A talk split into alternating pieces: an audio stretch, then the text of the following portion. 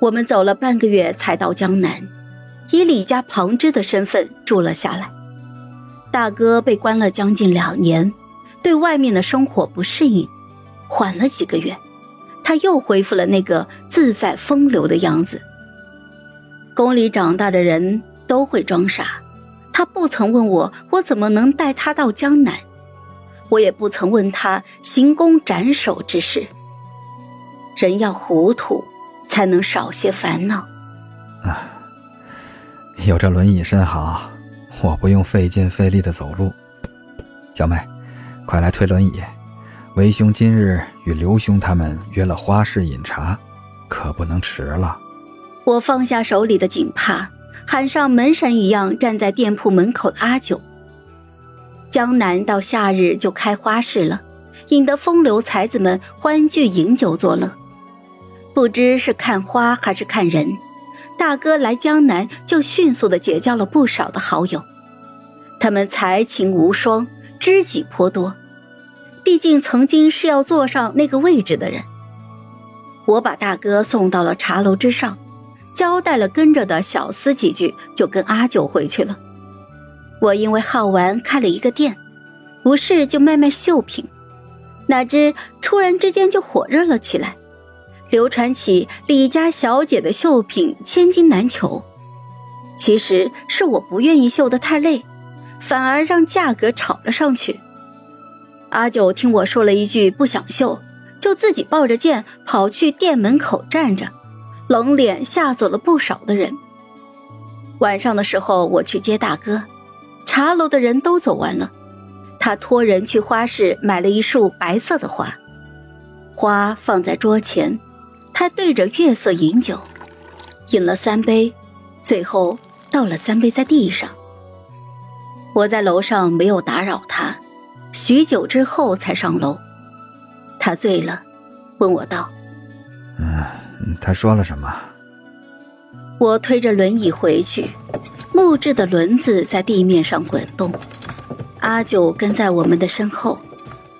他说：“笼子太小了。”不该困住西北的鹰，让鹰好好的活着。他后来累了，就睡了，没有人打扰他。多谢。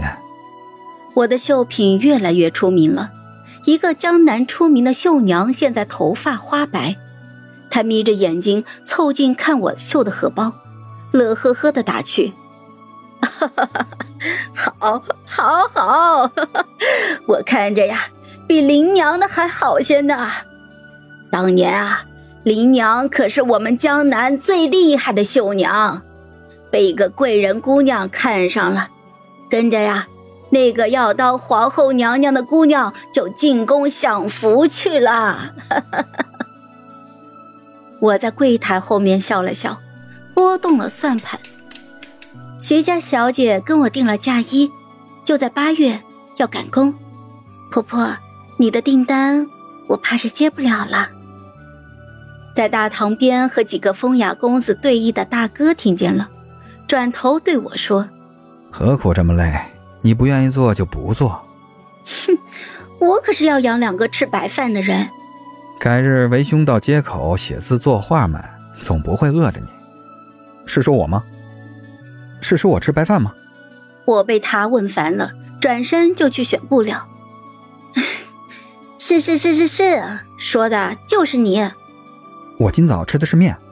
和大哥对弈的几个公子低声询问：“李兄，你看我等青年才俊，不知是否有机会与令妹续一段姻缘？”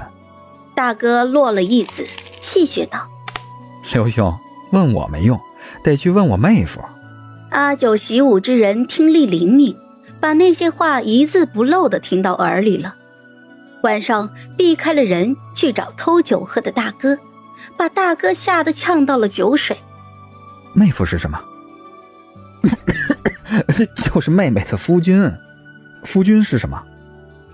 这个难解释。你只要记住，夫君是可以跟他一辈子生活在一起的人，除了夫君，谁都不能靠近他。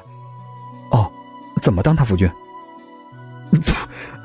这个我也不太懂，不然你去问问。本意是去问问别人怎么提亲，但是第二天我在和徐姑娘商议嫁衣布料的时候，阿九突然之间跑了过来，众目睽睽之下，面无表情的问我：“我能不能当你夫君？”整个店安静了下来，落针可闻。我脸慢慢红了，用手帕挡住了脸。能？阿九满脸的不解，不知道发生了什么。我成亲那日，有人说看见了一个年轻公子护着贵夫人包了一个茶楼，看着我出嫁。从江南李家出了我的嫁妆，浩浩荡荡十里红妆。看热闹的人说，怕是京里的公主出嫁也没这风头。有人说李家财大气粗，旁系小姐出嫁也这么大手笔。成亲之后，我把阿九当做了苦力使唤，购买布料也不雇人了。这条街上的人经常看到一个捧着比人还高布料的黑衣人在房顶之上飞檐走壁。大哥喜欢上了垂钓，早上出去，晚上回来，什么也没钓到。第二天依然乐呵呵的继续去。成亲之后的第一年上元节，江南的烟火更重精巧，每年的烟火都会互相评比。我早早在院里就支了桌子，阿九帮着我把汤圆端了出来，大哥不客气的就先舀了一个。烫得直吸气。第一枚烟花炸开，我笑着捂住了耳朵。这个还会炸二次。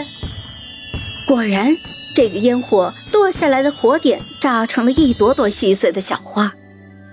大哥含笑斟酒，不错不错，有些巧思。阿九凑到了我的耳边，明年上元节也一起过。我翻了个白眼儿，嗔笑道。不然还跟谁啊？嗯，就跟我。